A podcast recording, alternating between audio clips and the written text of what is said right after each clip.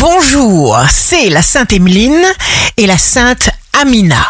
Bélier, si finalement les choses sont simples, cela ne veut pas dire qu'elles vont se faire toutes seules. Il faut bouger.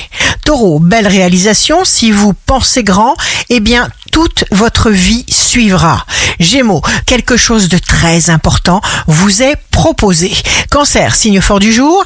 Il ne faut pas désirer autre chose que ce que la vie nous offre. Lion, jour de succès professionnel, quand il n'y a plus de doute, la certitude apparaît, éliminer les obstacles. Vierge, signe amoureux du jour, beaucoup plus rapidement que l'on imagine, l'incroyable peut se produire. Balance, ce qui est important, c'est ce qu'on pense de soi-même. Pourquoi?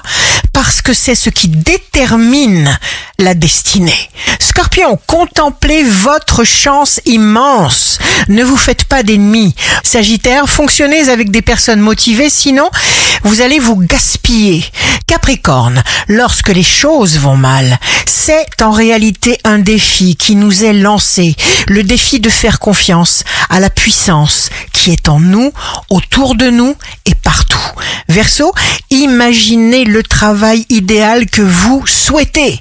Poisson, la vraie force est d'être capable de recommencer à vivre plusieurs fois par jour. Ici Rachel, un beau jour commence. Ce que l'on donne n'est jamais perdu.